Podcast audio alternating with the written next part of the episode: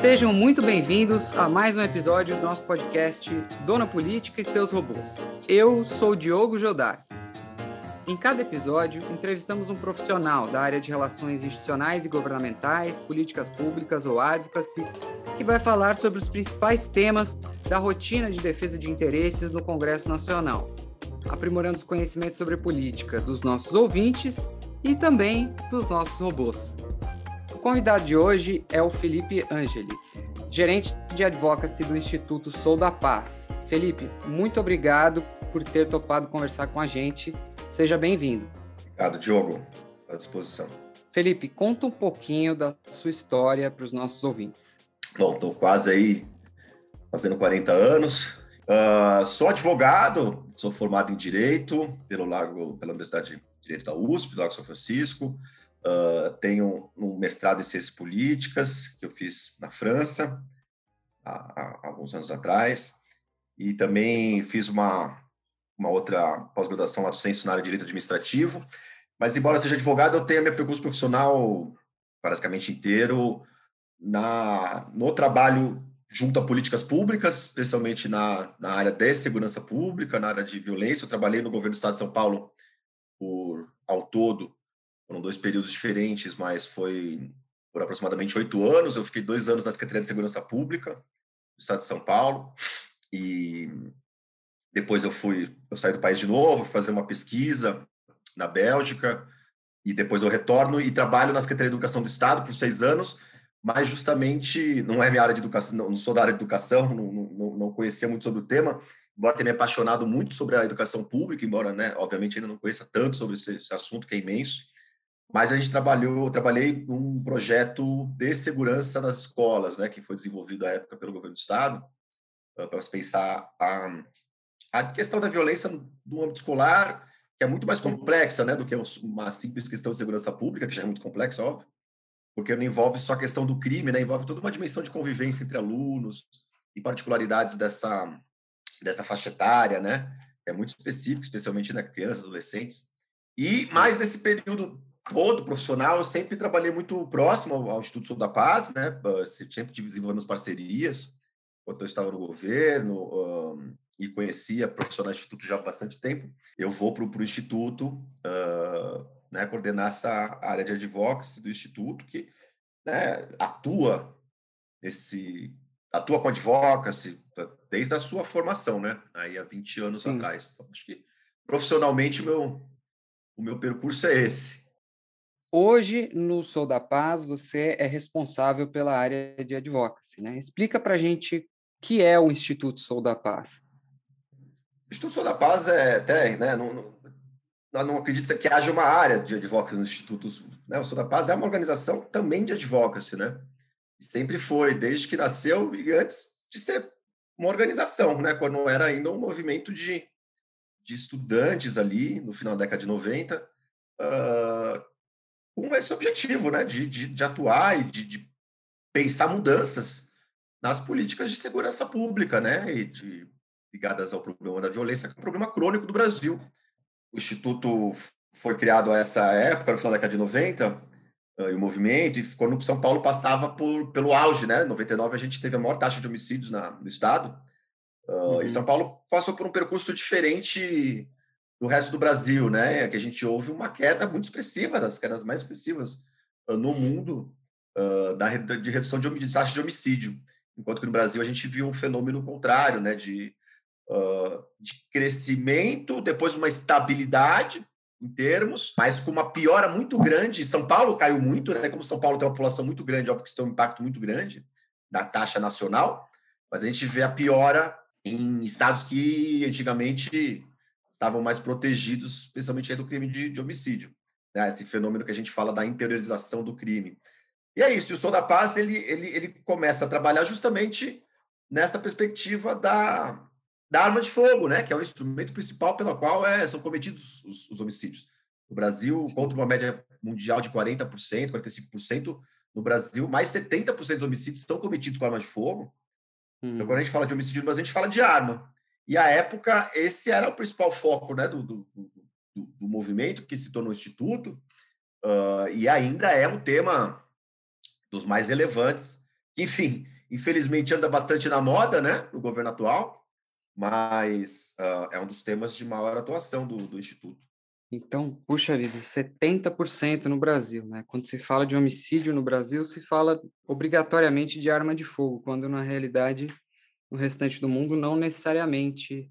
Exatamente. Não, é importante dizer que assim, né, é, é, é, como você tem razão, a gente fala necessariamente de arma de fogo quando a gente fala de homicídio no Brasil, a gente fala muito porque é o país que, números absolutos, mais tem homicídio no mundo, mas justamente isso. O homicídio, por outro lado, uh, e felizmente, isso digo no mundo como um todo, ele é um fenômeno razoavelmente raro, felizmente. São, são poucos países que têm um problema de segurança pública crônico como o Brasil. E basicamente todos os países estão aqui na América, com exceção da, da África do Sul e, e outros poucos países.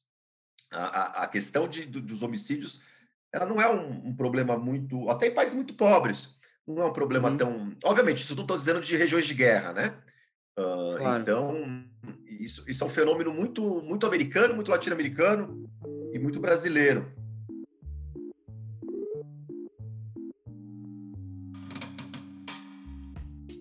Quais são os temas em que vocês atuam hoje? O que nós fazemos é, é a promoção de, de, A gente faz pesquisa, obviamente, mas com o objetivo da promoção de políticas públicas uh, baseadas em evidência para a melhoria da segurança pública do Brasil, de forma não partidária, de forma não ideológica. Uh, nós né, trabalhamos com base em evidências naquilo que indica o melhor conhecimento disponível até aquele momento, e hoje a gente já tem, como em diversas áreas do conhecimento, na área da segurança pública, muito conhecimento adquirido, tanto no Brasil, com pesquisas nacionais, quanto no exterior, né? A gente já sabe muito o que, dá certo e o que não dá certo, ou pelo menos aquilo que é promissor e aquilo que não é nada promissor. Isso já é, há bastante conhecimento disponível. A gente precisa agora que as políticas sejam orientadas né, por esse melhor conhecimento disponível Sim. e não por né, ideologias ou outros interesses piores, né, como a gente vem visto, tem visto, por exemplo, infelizmente no caso da pandemia. Então, dentro desse campo da segurança pública, a gente trabalha com a questão de controle de armas, fundamental, histórica para nós, que agora está sob grande ataque né, do governo atual. Um, trabalhamos, obviamente, com a questão das polícias, né, a atividade policial, uh, a profissionalização das polícias, a valorização das polícias, o melhor melhor oferta de serviço para das polícias, a questão da letalidade policial, tanto dos policiais que morrem quanto dos policiais que, que matam.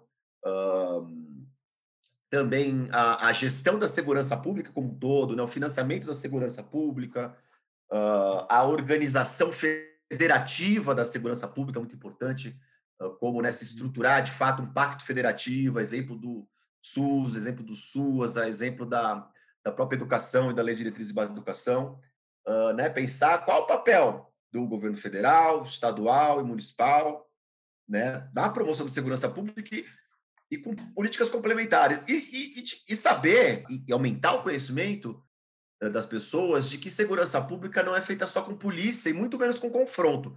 Polícia é uma, é um, é uma dimensão, um pilar da segurança fundamental, importantíssimo. Agora, uh, não é o único, e, e, e, a gente também não pode entender a atividade policial como uma, uma, uma, uma, atividade de confronto, né? de, de combate. A polícia não serve para isso. A polícia serve para oferecer um serviço público fundamental e uhum. cumprir a lei e, né? E, e, atuar em prol da justiça, né? da justiça e da Constituição. E a gente não pode, muitas vezes, ver né, o, que, o que a gente vê como, como essa venda da ideia de segurança pública como um combate né, do bem contra o mal, e que taxas de letalidade absurdas são observadas dos dois lados, né? que não são dois lados, é um único povo. É isso que a gente Sim. tem que entender. Não há uma guerra contra o inimigo. Somos todos brasileiros. É, é, e a polícia tem que servir a esse ideal, inclusive para ela própria. Sim, essa lógica de guerra parece que impera na, nas mentes do brasileiro quando se fala de segurança pública, né? Como se fosse mesmo é, um, uma luta entre mocinhos e bandidos, uma coisa bem maniqueísta, né? O, o Raul Santiago, movimento Papo Reto, lá do Rio de Janeiro, uh, que é parceiro nosso, enfim, na Rede Justiça Criminal e outras, na Plataforma Brasileira Política de Drogas e outras, outros ambientes, que vem da, das comunidades do Rio de Janeiro uh, e, é, e, atua e milita né, na, na a defesa das comunidades e, na, e apresentar como é que é a realidade de segurança pública que essas comunidades sofrem, né?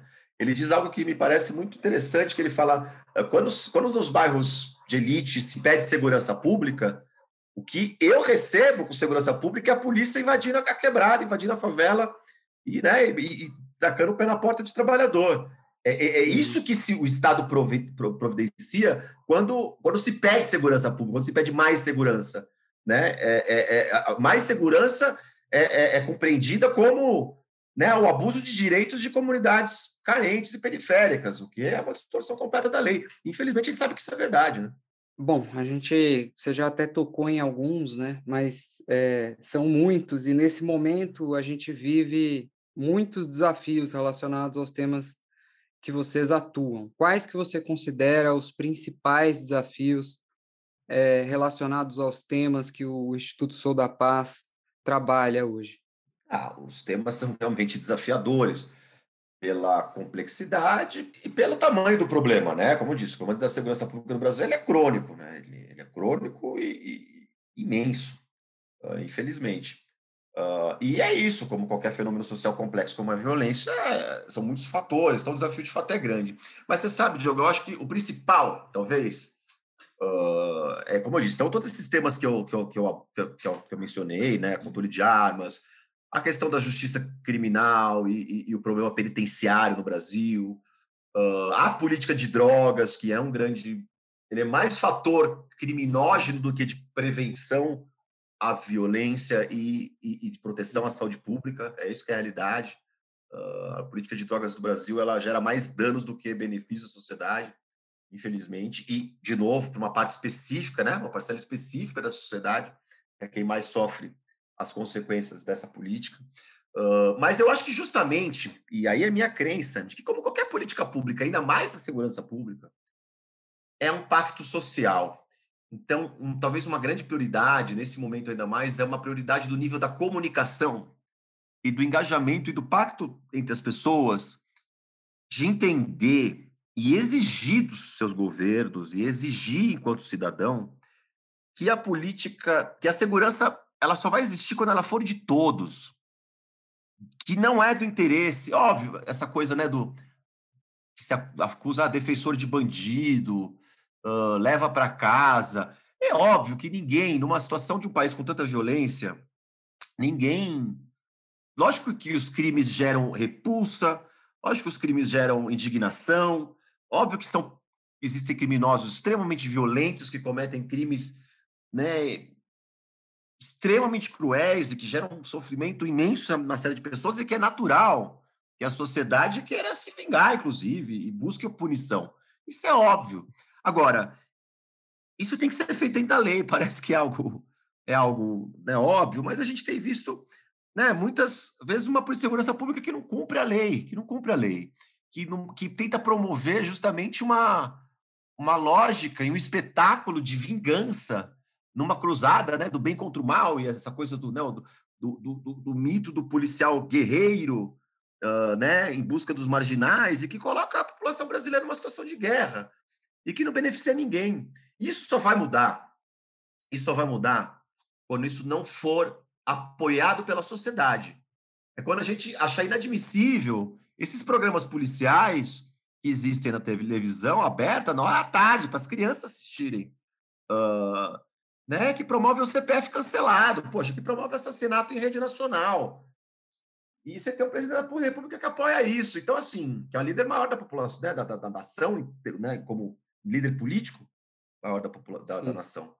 Então, é, é, é, acredito que, assim, a gente não vai ter sucesso em melhorar a política de controle de armas, em melhorar a política de segurança pública, de, de, de, de drogas, desculpa, a política de droga, a política de, de controle de drogas.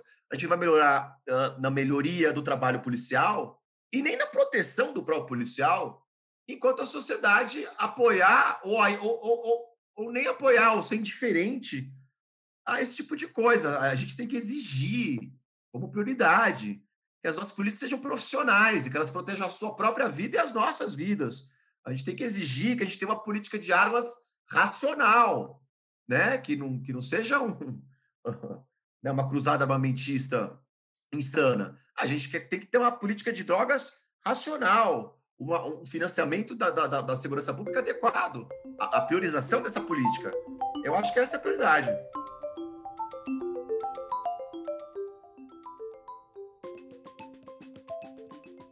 Como tem sido o trabalho de vocês na área de advocacy mesmo, em relação a essas pautas, no âmbito federal, junto aos legisladores, principalmente federais?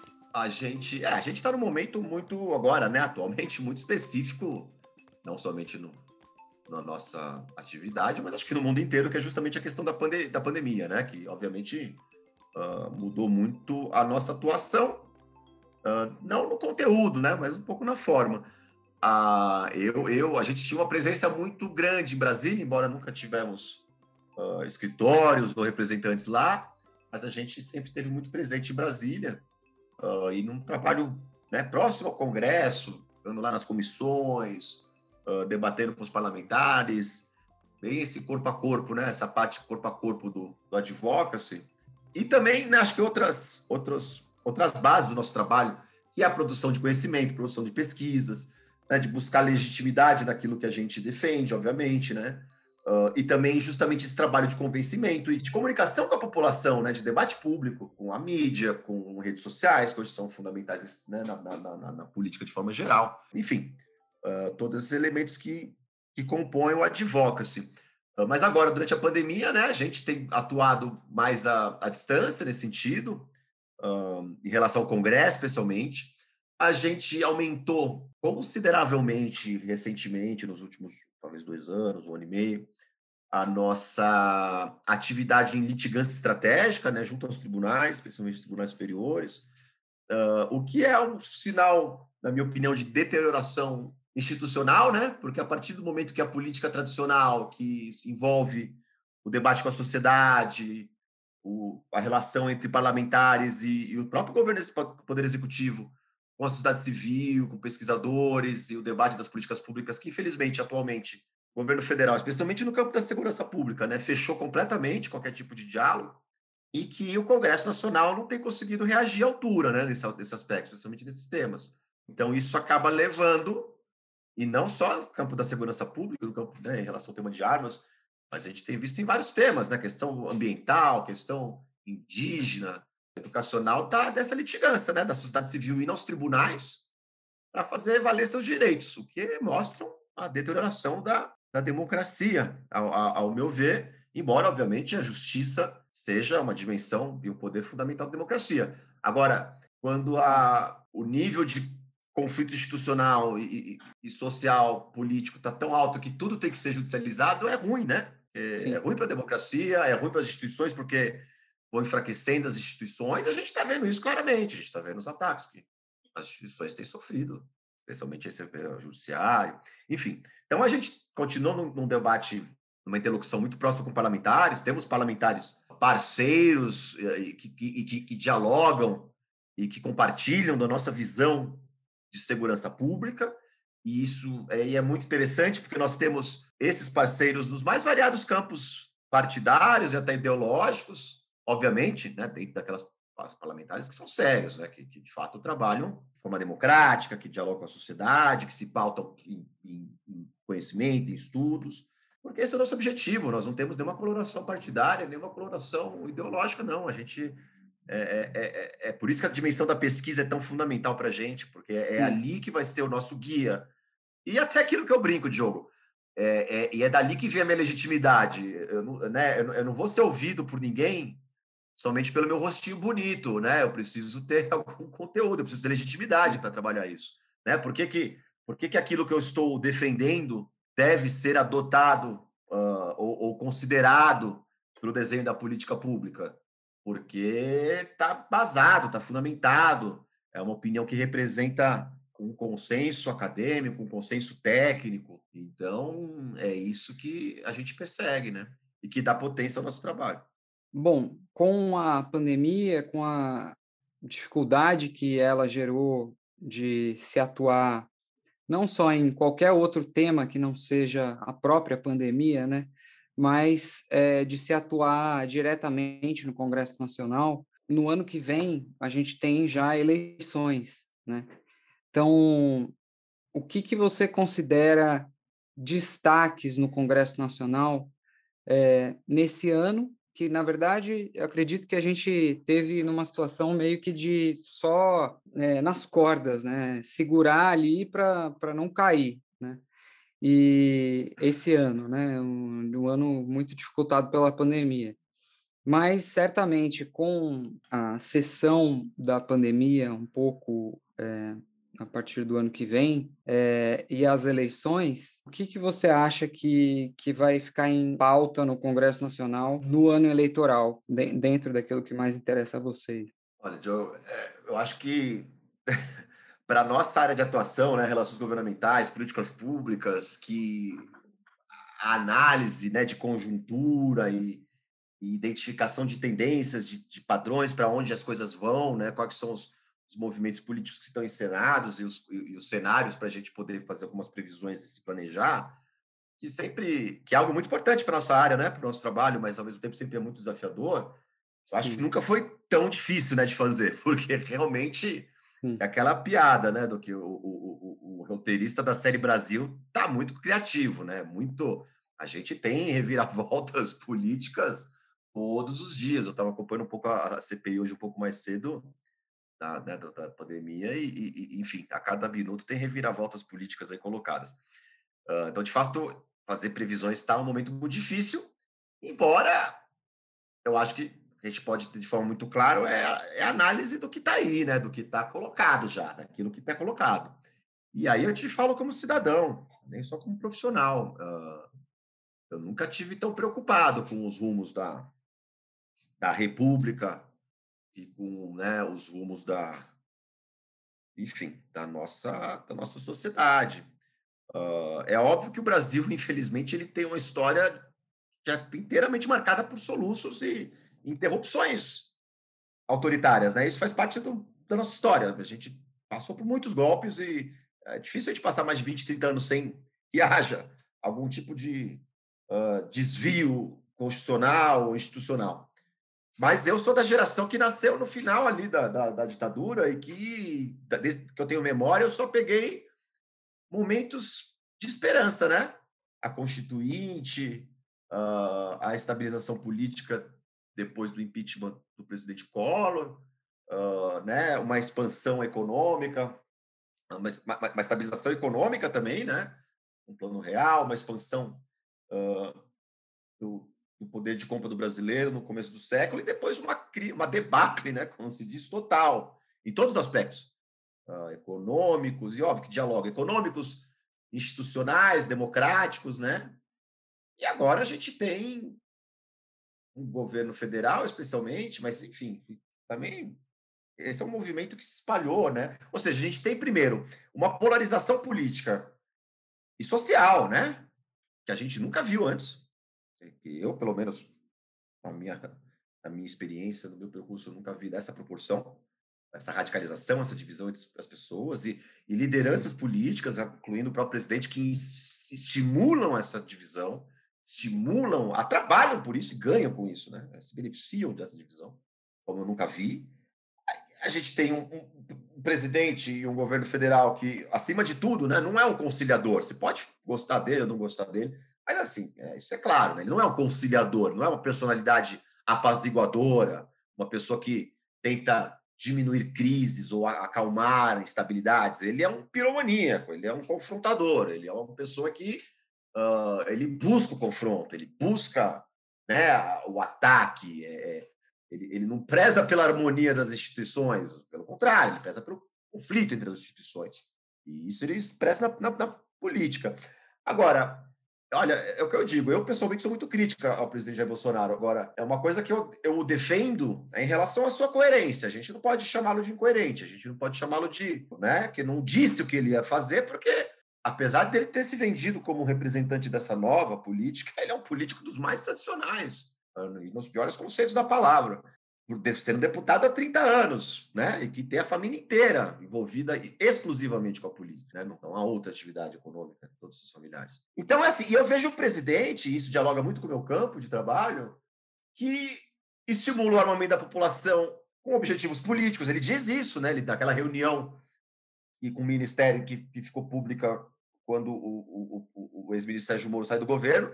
Ele diz que ele queria armar a população para mandar um recado para seus oponentes. Ele fala de usar armas para se contrapor a políticas de afastamento, distanciamento social, né? Ele inaugura essa, essa, essa, essa fase da discussão. Eu sempre digo, né, desde que eu acompanho esse debate há alguns anos, a, a questão das armas de fogo sempre foram discutidas entre, ou, ou, ou numa, né, nessa falácia de que mais pessoas armadas melhoram a segurança pública, que os dados demonstram claramente que não, que é o contrário, ou então numa perspectiva de liberdade, de um direito inato quase daqui, nos moldes da segunda emenda norte-americana, de que é um direito inalienável do homem ter a arma para se defender e defender a sua família e sua liberdade, que é uma grande balela também, ações óbvias.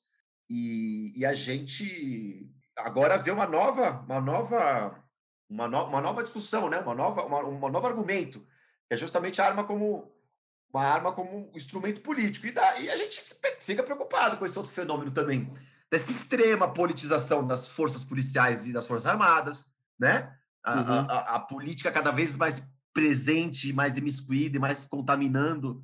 É, a gente tem pesquisado muito sobre isso, que é um tema que a gente tem se preocupado muito, que é, que é, que é um fenômeno muito concreto, que a gente inclusive chamou de policialismo, que tem ocorrido nos últimos anos aí de, de, uma presença cada vez maior de policiais na política, assim, e tanto a política eleitoral, né, como candidato e tal, uh, fazendo uso desses símbolos policiais, a farda, os próprios né, patentes, capitão isso, né, o tenente aquilo, uh, tanto quanto a participação em cargos em comissão nos executivos, né, isso em todos os níveis, não só federal, não. Uh, né, então a gente tem um IBAMA lotado de policiais militares uh, de São Paulo, a gente tem o próprio CEAGESP aqui da cidade de São Paulo, é, que é federal, né, comandado por um ex-oficial um ex, um ex da Rota, a gente tem todos os militares aí no Ministério da Saúde e o rolo que está dando agora uh, disso tudo. E assim, é, é, é essas categorias para representar a, a, a, dimensão armada e, e, de força do Estado, elas não podem se contaminar pela política, porque elas têm que cumprir a lei. Imagina quando se, se eles estão politizados a esse ponto, a gente começa né, a, a poder ter policiais que não vão agir em defesa da lei, mas em defesa dos seus direitos, dos seus, dos seus interesses políticos, né? E dos seus, dos seus parceiros, dos seus oponentes. E a gente está vendo isso acontecer, o que é muito arriscado. Então, assim, realmente, para 2022, uh, a gente tem um presidente da República que todo dia diz que se não tiver o voto impresso do jeito que ele quer, e esse jeito vai ser, claro, que vai ser sempre o jeito que não vai ser, porque ele nunca vai, né? Sempre assim, da maneira como ele ele, ele, ele, domina essa narrativa. É, é, é, ele já disse que não vai ser válido. Inclusive, ele já disse que é tão insano que, que a própria eleição em que ele foi vitorioso foi fraudada. Né? Ele, ele diz isso. Embora não prove, né? Você imagina para quê? Né? A gente fala o que quer e, e assim que é. Então, assim, é, há muita preocupação com 2022. É, infelizmente, também, essa campanha já está na rua, né? O presidente ele não age como presidente da República. Se olhar a agenda oficial dele, não tem geralmente não tem um compromisso institucional, ele está em campanha todo dia, de forma clara, né? Está todo dia um evento de campanha, ele não está. Uh, é isso, usando. Assim, é muito grave, é muito grave. A gente tá, tem visto um fenômeno de fato inédito, né? De, de, de crise das instituições.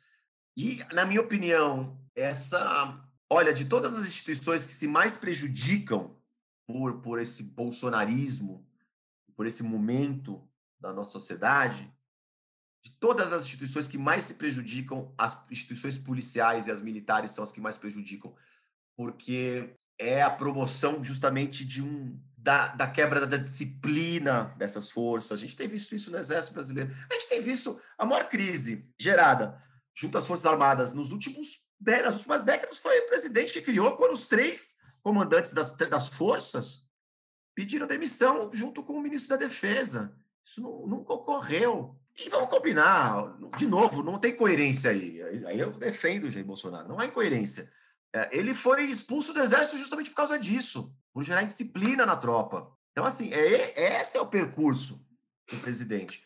O que me entristece é ver as próprias Forças Armadas e as polícias se sucumbir a isso e não perceberem que, que, que ele coloca em risco a própria existência dessas instituições.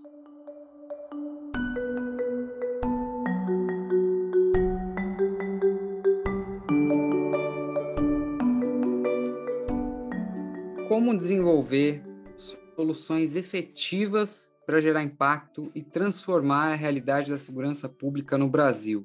Olha, pergunta importantíssima, né? Porque a gente tem que ser propositivo. Isso acho que é uma, é uma característica muito forte do Instituto da Paz, né? A gente sempre. Uh, não somos uma organização de crítica somente, sabe? Não somos uma organização de, de, denúncia somente. E, obviamente, que a denúncia é um fator muito importante, é um elemento muito importante da sociedade civil, ainda mais no momento de tantas, né, de tantas ilegalidades, de tantos ataques à lei, à lei, à Constituição que a gente tem visto.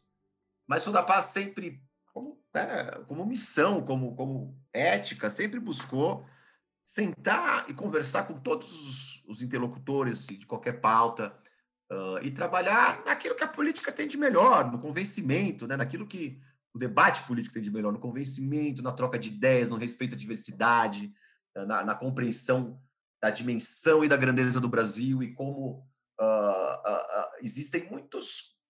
Nossa sociedade ela é composta por diversos interesses e é isso que gera a riqueza do Brasil, isso que gera a nossa, né, a nossa, a nossa diversidade é o nosso maior ativo, é a nossa diversidade de todos os aspectos, seja ambiental, seja social, seja um, cultural, regional, culinária, uh, essa diversidade que pode nos colocar como player fundamental no mundo, né? É, é, é isso que eu acredito. E, e, fazer política dessa forma uh, né, que a gente possa, que, que, o debate pode ser, possa ser transparente, uh, que o debate seja pautado no interesse público de verdade, uh, e não né, no interesse paroquial, no interesse de certas, certas paróquias, de certos grupelhos, né, de interesses econômicos mais vis, que infelizmente muito se vê. Uh, entender que a, a, a, evolução do país ela tem que ser republicana, ou seja, eu quero dizer com isso uma, uma evolução para todos. Só vai ficar bom quando for bom para todo mundo. Não tem como a gente viver em apartheid de fato, né? separado de classes, separado de raças, uh, uh, né? Com, com, uma vida que é tão diferente uma pessoa da elite quanto é uma diferente para uma pessoa da periferia, que é tão diferente para um branco quanto é diferente para um negro, para os homens, para as mulheres. A gente tem que entender que uh, somente quando todos formos de fato iguais, como diz a Constituição, que as coisas vão melhorar, isso se aplica a segurança pública. E como eu te disse, assim, apesar de né, a gente continuar a nossa militância, que é fundamental nos temas de polícia, gestão, armamento, uh, eu acho que a questão de comunicação entre as pessoas e, de fato, ampliar esse debate e, e, de fato, conseguir comunicar com as pessoas a importância de que a gente tenha uma visão de segurança pública que de fato seja pública, que beneficie a todos, e não essa visão tacanha e, e violenta da, da, segurança pública como instrumento de ataque, né? A, enfim, né? De, de, que seja uma, uma, política de mais desigualdade social. É isso que é. Hoje, o problema da segurança pública prejudica especialmente negros, especialmente mulheres, especialmente pessoas da periferia, uh, as pessoas né, mais pobres do Brasil, as pessoas que têm menos né? Tiveram menos oportunidades, menos acessos. Se a gente olhar, é, é isso. Se você olhar as cadeias brasileiras, para além dos maus tratos evidentes àquela população, a gente está falando de jovens pretos pobres que estão encarcerados ali. E aqui, de novo, não se trata de, de defender criminosos ou qualquer coisa do gênero. Só que são, não são criminosos perigosos, perigosíssimos, muitas vezes, que estão ali condenados. Uh, eles existem, claro, mas muitas vezes são, são jovens relacionados ao cometimento de pequenos crimes de tráfico de drogas, crimes que pessoas brancas da, do centro, do centro das cidades, cometem todos os dias e estão em casa. Uh, e isso é a realidade, não é opinião, é verdade. Se a gente olhar isso, um terço das pessoas que estão presas ali estão presas por crimes relacionados a pequenas quantidades de droga, enquanto que apenas 10% dos presos são homicidas. Então é isso, a gente tem que priorizar a puni... eu, não, eu não sou contra a punição, eu sou contra a punição desumana daqueles que são mais menos perigosos. É, eu acho que é, que é isso que é o, é o importante. E não é isso que acontece. Então a gente tem que trazer, eu acredito que essa mensagem tem que ficar, né? Todo mundo tem que se engajar nesse problema. Não é um problema só dos policiais, não é um problema só dos, das pessoas que moram em favelas, não é um problema só das pessoas uh, que, que sofrem com a violência ou foram vítimas da violência, que, que sofreram com, com abuso policial. É, é, é, é um problema de todos, é um problema de todos nós, E que todos nós temos que, assim, assim como a educação pública, assim como a saúde pública, porque é isso, não tem. Você pode ter, dizer da elite, ter dinheiro. Na hora que você tem coronavírus, você vai tomar vacina no SUS. Na hora que você for roubado, você vai ligar para a polícia, mesmo que você tenha carro blindado. Entendeu? Então, assim, não adianta essa ideia de viver isolado numa sociedade de apartheid, né? Quais projetos assim que você avalia que são fundamentais para serem aprovados no Congresso Nacional é, hoje que possam mitigar um pouco essa situação de calamidade da segurança pública no Brasil? Tem, muito, tem, muita, tem, muitas, tem muitos projetos interessantes. Olha, desses temas que eu mencionei. Tem, tem, tem uma discussão, tem alguns debates que eu, que eu, que eu reputo fundamentais aí na, na conjuntura atual. Uh, tem uma dimensão. Acho que a primeira coisa a dizer, assim, é, é, obviamente que eu, é o meu trabalho e eu defendo muito a, né, a importância e a liderança do Congresso Nacional na solução desse problema. Agora, a gente já sabe que não é fazendo lei que a gente vai mudar o mundo, né? Porque se fosse isso, o Brasil é muito pródigo na, na produção Sim. legislativa e não é isso que, né? Ou seja, um pouco esse mito da da panaceia legislativa que você faz a lei e resolve tudo. Muitas vezes, inclusive, essas leis fe feitas aí no, no sopetão para endereçar algum, alguma questão social que está mais colocada né, naquele momento, em geral, tem um resultado até negativo. Mas, dito isso, obviamente que há muita evolução legislativa a ser feita. Uh, bom, tem toda uma série de, de, de, de, evolução, de evoluções e de aprimoramentos, que inclusive agora são mais urgentes do que nunca de serem feitos em relação à questão de controle de armas, né? Inclusive agora com esse ataque Sim. a partir de decretos do governo federal, ou seja, decretos que inclusive vão contra a legislação, usurpando aí o poder do Congresso. Tem uma série de questões ligadas a, a controle, rastreamento de armas, rastreamento de munições, a, a deixar mais claro os requisitos e, e, e, consolidar esses requisitos de forma mais estável uh, e transparente para a população dos requisitos que autorizam a pessoa a de fato comprar uma arma de fogo ou não, seriam inovações importantes. Tem um conceito que eu acho muito fundamental, que há projetos propostos nesse sentido, que se cria a responsabilidade político-criminal, que se, que se chama. É uma coisa um pouco Existem outros países, até com outros nomes, é uma coisa um pouco aí. Se inspira um pouco na questão da responsabilidade fiscal, que haja uma análise por parte do Poder Legislativo de quando for alterar a lei penal, porque assim, a gente analisa, né?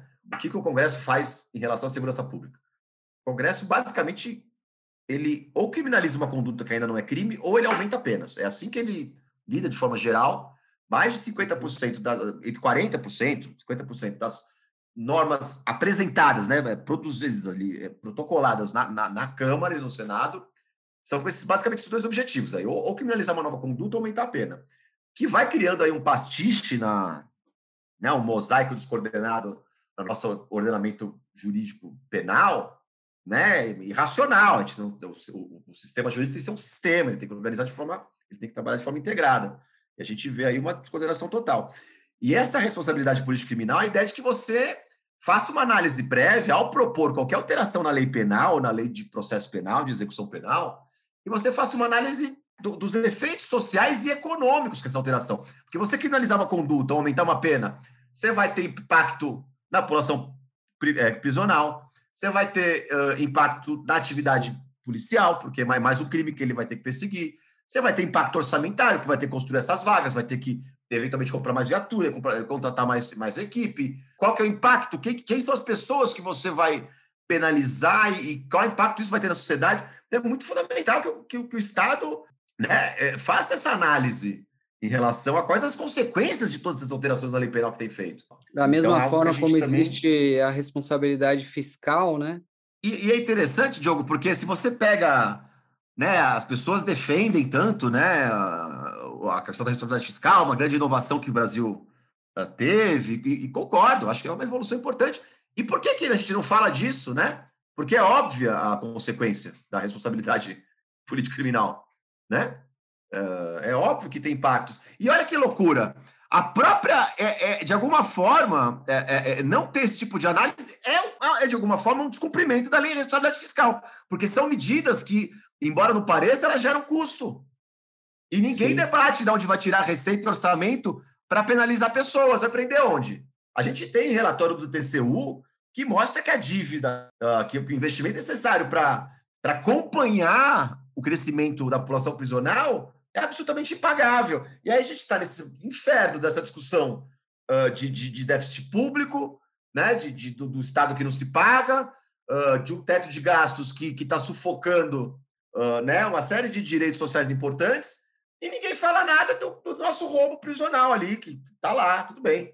E, e, ou, e ou a gente trata essas pessoas que nem rato e dá comida podre para elas, elas vão sair daquele presídio ensandecidas e se voltar contra a sociedade, óbvio, enfim, né? Ou se paga uma fortuna para presídios que não servem para nada. Porque não é porque a pessoa está presa que ela deixa de cometer crime, muito pelo contrário, né? Sabe disso. Hoje, no Brasil, é, as pessoas dentro das cadeias têm possibilidades de cometer mais crimes, certo? O crime é coordenado, o crime organizado é coordenado de dentro das cadeias. O crime organizado brasileiro, que é uma dimensão importante do problema, é coordenado dentro das cadeias. E assim, olha, o Brasil tem mais, tem quase 100, na ordem de umas 100 organizações criminosas, né? Comando Vermelho, PCC, é, Família do Norte, Primeiro Comando uh, Catarinense, tem um monte, né? De, de, de, desses, desses, dessas facções Sim. criminosas e tal. E nenhuma, Diogo, nenhuma foi criada, salvo, salvo o melhor juízo, mas eu pesquiso esse tema. Nenhuma foi criada em nenhum bar de periferia com o pessoal jogando dominó, ou sinuca, ou no, no pancadão do bar funk.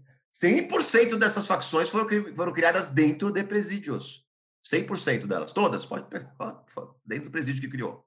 Então, assim, esse modelo de justiça criminal, não sou eu que digo, são as evidências, ele só gera prejuízo econômico, social e em vida humana. Esse fenômeno do crime organizado, coordenado de dentro dos presídios, é algo que se observa em outros países do mundo também, nessa mesma dimensão que no Brasil? É difícil comparar esses temas, né? Porque como é um fenômeno que é muito ligado à dimensão social, né? Muda muito de país para país, né? O tamanho do país, a, a diversidade da, da, sociedade. A gente tem alguns países sim. a primeira coisa que é importante dizer é que o sistema prisional dificilmente ele funciona bem é, em qualquer lugar do mundo, mesmo países mais envolvidos, mesmo países escandinavos, Alemanha, você tem problema de corrupção dentro dos presídios, de, de entrada de drogas dentro de presídios, de presença de celulares, isso é, é presídio suíço, em presídios dos Estados Unidos. A questão da entrada celular, a corrupção de agentes penitenciários, a, o, o, fenômeno de gangues né, dentro de presídios, Estados Unidos tem muito isso, na América Latina você tem também uh, essas maras, né, essas pandilhas que são também são criadas dentro de, de presídios e e, e, e acabam, obviamente, vazando para as ruas, né? Porque as pessoas têm contato com as ruas, depois elas são soltas e tal. Então, isso existe. Agora, na, o Brasil tem uma dimensão um pouco diferente, talvez, talvez pelo tamanho, né? Pela dimensão do tráfico de drogas na sociedade brasileira, a gente é vizinho dos países produtores de cocaína, né? E o Brasil tem um papel fundamental no, no, no mercado logístico de cocaína no mundo. Uh, né? Embora a gente não seja produtor, a gente é um grande consumidor e é um grande player logístico, né? Da cocaína produzida nos Andes, é o local de produção. Então, assim, isso gera eh, isso gera essa contaminação, né, de, fora do presídio para de dentro dos presídios para fora dos presídios. Então, a resposta é algo que existe em outros países, mas a dimensão brasileira é muito específica, muito particular. Felipe, muito obrigado pela sua participação aqui no podcast Dona Política e seus robôs. Muito obrigado, Diogo, pelo, pelo convite, pela oportunidade. E agradecer né, o Peligog, é um grande parceiro do, do Instituto. Desejar sucesso aí no, no trabalho de vocês. E estou à disposição.